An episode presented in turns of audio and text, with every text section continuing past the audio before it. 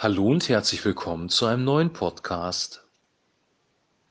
Der Titel des heutigen Podcasts lautet Berufung und Nachfolge und wir lesen aus Markus Kapitel 1, die Verse 16 bis 20.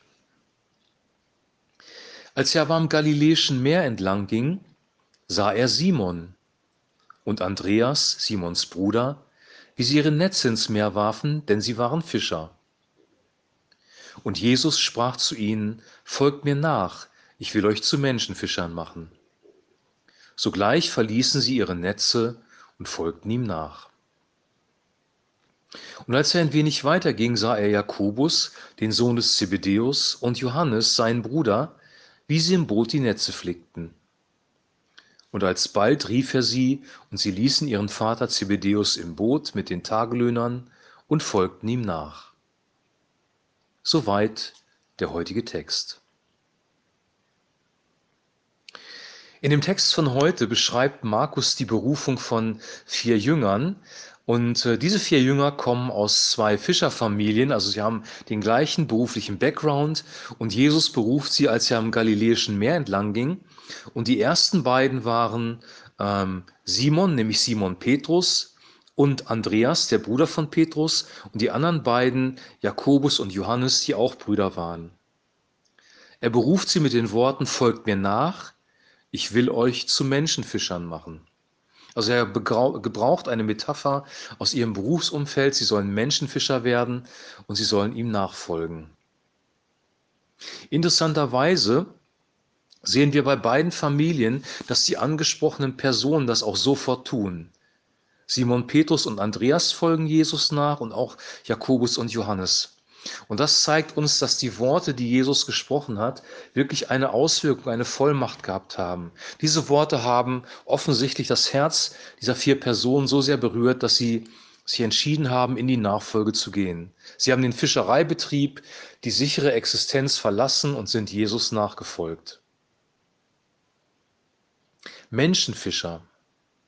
Menschen gewinnen für das Reich Gottes. Das war die Aufgabe, die er ihnen aufgetragen hat.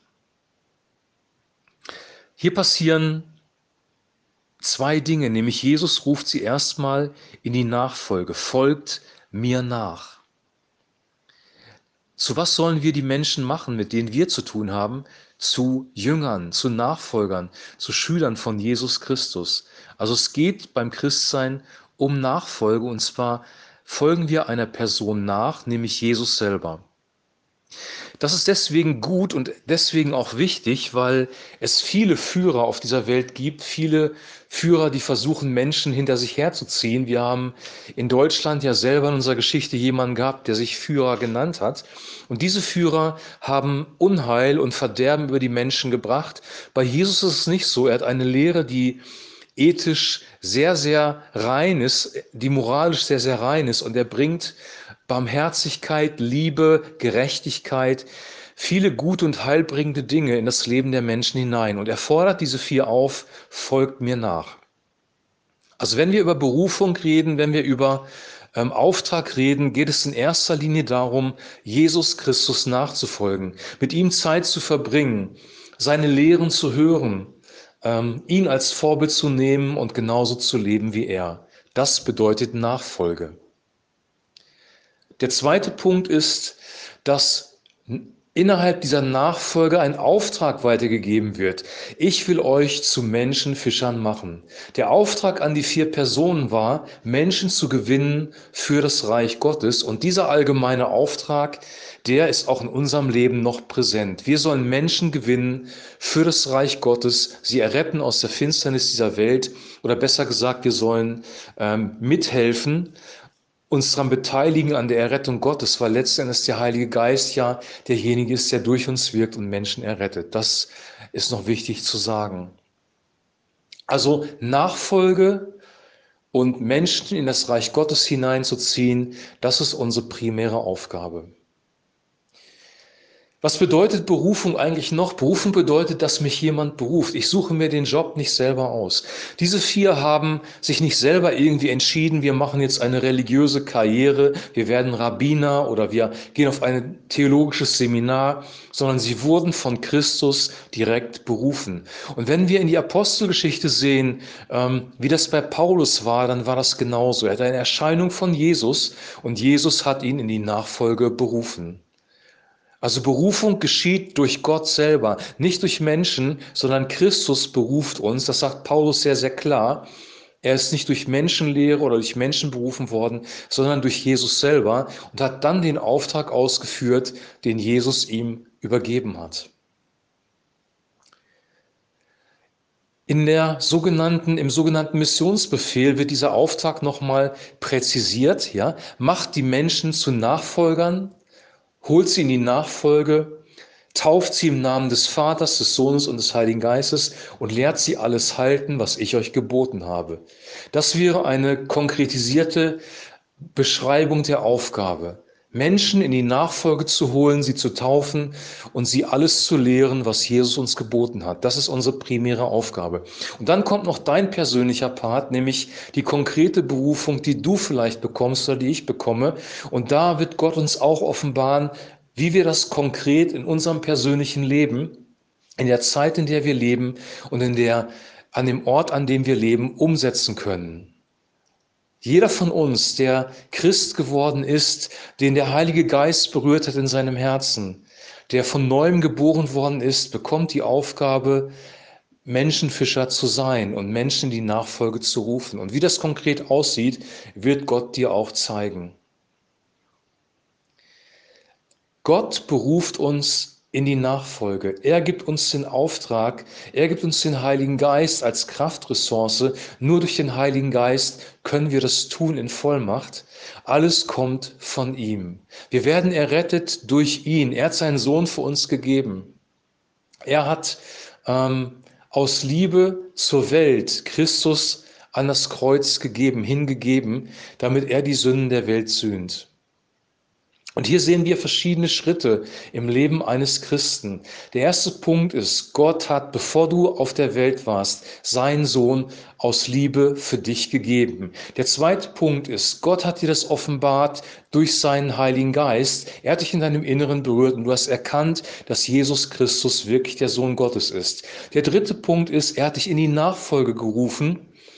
Folge mir nach, folge Jesus Christus nach.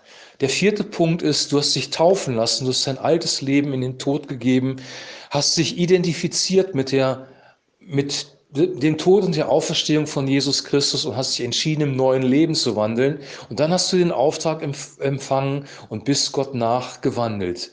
So sollte es eigentlich sein. Was wir daraus gemacht haben, ist ein religiöses System. Wir haben eine Organisation gegründet, die nennt sich Gemeinde oder Kirche. In die laden wir Menschen ein. Aber letzten Endes geht es darum nicht. Es geht nicht um die Organisation. Die Organisation ist nur ein Mittel zum Zweck. Ähm, das, was wirklich geschehen muss, ist, dass der Heilige Geist Menschen im Herzen berührt, ihnen Christus offenbart, die Erlösung vom Kreuz offenbart, sie in die Nachfolge ruft, sie sich taufen lassen und Christus nachfolgen. Das lernen, was er uns zu sagen hat und dann andere Menschen zu Jünger zu machen. Das ist unsere tiefste Berufung, das ist das Herz des Christseins, das ist das, wie wir leben sollen. Davon haben wir uns leider entfernt und dahin müssen wir wieder zurück. Und ich wünsche dir und ich wünsche mir, dass wir tief in unserem Herzen erkennen, dass wir von Gott berufen sind, dass er derjenige ist, der alle Ehre bekommt, weil er alles getan hat.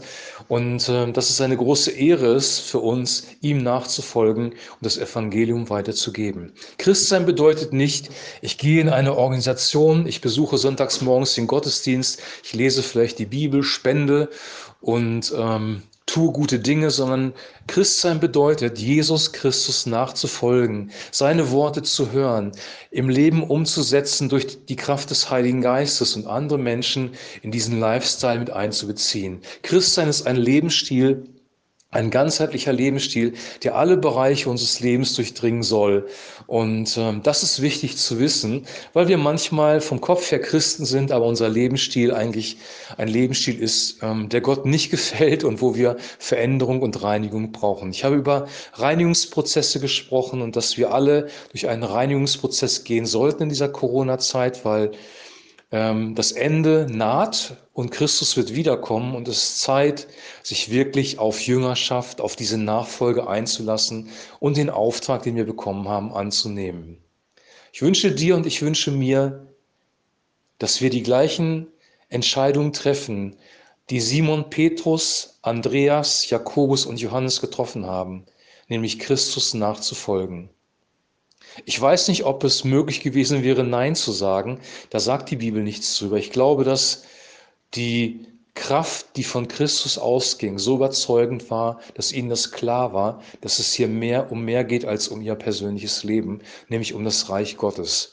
Darüber haben wir ja gestern gesprochen, über das Reich Gottes, Umkehr, das Evangelium. Und hier konkretisiert Markus das er ruft in die Nachfolge und in diese Nachfolge bist auch du gerufen, bin auch ich gerufen. Ich wünsche dir jetzt noch einen super gesegneten Tag. Ich wünsche dir, dass das Wort dein Herz weiter berührt und ähm, der Heilige Geist dir Offenbarung gibt aus diesen paar Versen, die wir heute gelesen haben. Und dass du eine gute Zeit hast. Wir hören uns morgen wieder mit einem neuen Podcast. Bis dahin alles Gute und ein herzliches Shalom.